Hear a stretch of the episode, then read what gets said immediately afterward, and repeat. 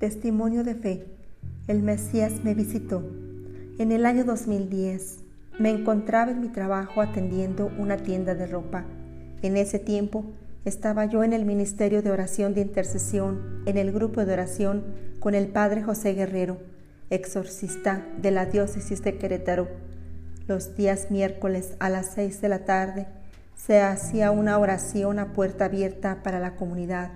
Llegaba mucha gente esperando el consuelo de Dios. Era un día miércoles, como a las 12 del día, me encontraba atendiendo la tienda en el centro de la ciudad de Querétaro. Este día me acompañaba mi vecina Sandra Martínez. Estábamos sentadas platicando cuando llegó un joven, traía un jeans de mezclilla, sudadera café con gorro. El gorro lo traía puesto con el que cubría su cabeza, con un bastón y el color de sus ojos eran hermosos, color café miel. De repente se apareció frente a nosotras, saludó. Cuando escuchamos su voz de inmediato paramos de platicar para ponerle atención. Su voz se escuchaba como con un eco. Dijo, busco ropa para caballero, pero creo que no tienen, solo veo ropa para dama. De inmediato respondió mi vecina y dijo, joven, yo tengo ropa para caballero, tengo tres hijos varones y creo le pueden quedar algo de ellos. Venga el día viernes. Cuando respondió nos dimos cuenta que no alcanzábamos a entendernos porque dijo, no conozco los días, yo soy el Hijo de Dios. Le respondí, también nosotras somos hijas de Dios. Dijo, sí, pero yo soy el Mesías. Hasta este momento todo parecía broma. Mi vecina ya no supo cómo darse a entender para que pasara después por la ropa. En ese momento me levanté y encontré un pantalón para caballero, justo de su talla. Afirmamos que sí le quedaría. Se lo puse en una bolsa negra, se retiró, despidiéndose y dejándonos bendiciones. Tan pronto se fue, salimos a la calle, pero ya no había nadie, había desaparecido. Nos quedamos atónicas comentando quién era de verdad. Las dos habíamos percibido el mismo sentir en su aspecto físico, su voz, en fin, cada detalle. Más tarde cerré la tienda para dirigirme a la oración a Casablanca. Eran como a las cinco de la tarde. Como cada vez difícilmente encontraba lugar para estacionarme, pero el Señor me escuchaba y me precipitaba para adelantarme a pedirle de favor un lugar este día no fue la excepción. Todo estaba lleno, pero me fui deteniendo y tan pronto salió un coche en la parte de atrás del templo, enfrente donde se encontraba la capilla del Santísimo, donde también había una puerta para entrar. Me bajé del coche exactamente en la puerta.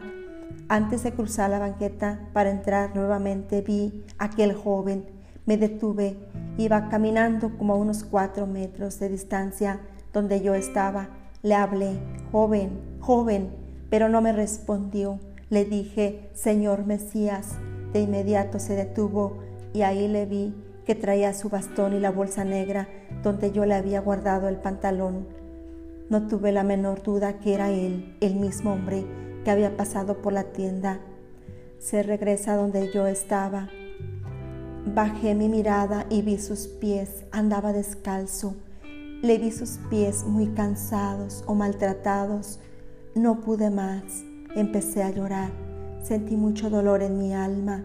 En ese momento vi cómo nos envolvía el atardecer. Era el reflejo del sol que ya estaba por ocultarse y le dije, ¿dónde va a dormir? Ya es tarde y se ve usted muy cansado. Dijo, no llores. Ya te he dicho que yo soy, pero usted sufre, dijo. A esta vida todos hemos venido a sufrir desde nuestro nacimiento.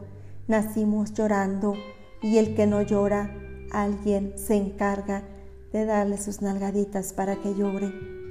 Si es verdad, dije. Si usted entrara a donde yo voy, le dije, dejaría de sufrir. Ahí está Jesús ya se escuchaba la campanita del recorrido del Santísimo.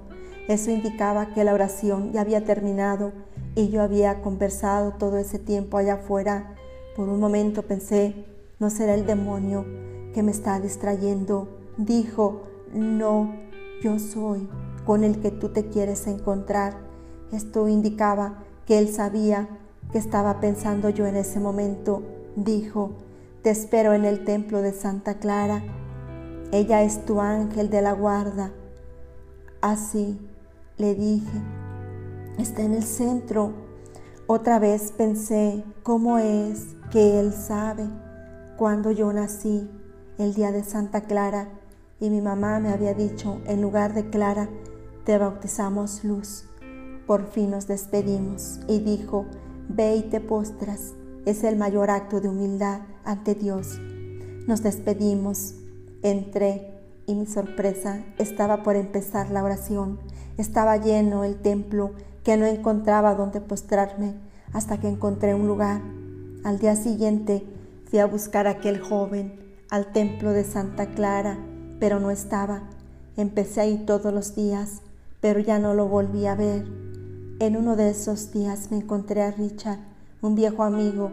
Había caído él en las adicciones, ya estaba muy avanzado su problema y andaba con mal aspecto físico. Cuando me vio corrió a abrazarme y me dijo, mamá, ¿no traes una moneda para comprarme una torta? Exclamé, Richard, ¿tú me conoces? Dijo, sí, y dijo mi nombre. Después de este acontecimiento entendí que Dios se hace presente en los necesitados y debemos de tener apertura en el corazón para apoyar cuando sea necesario. También entendí que es muy importante nuestro nombre, el que nos han elegido para nuestro bautizo y el mayor gesto de humildad es postrarse ante, Jesús sacramentado. Doy gloria a Dios. Muchas gracias. Mi nombre es María Reina de la Luz.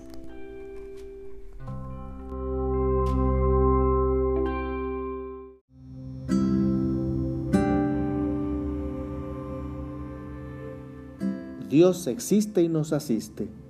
Él vive entre nosotros y sigue haciendo milagros. Queremos presentarte una serie de testimonios de los milagros que Dios ha hecho y de los cuales nosotros somos testigos.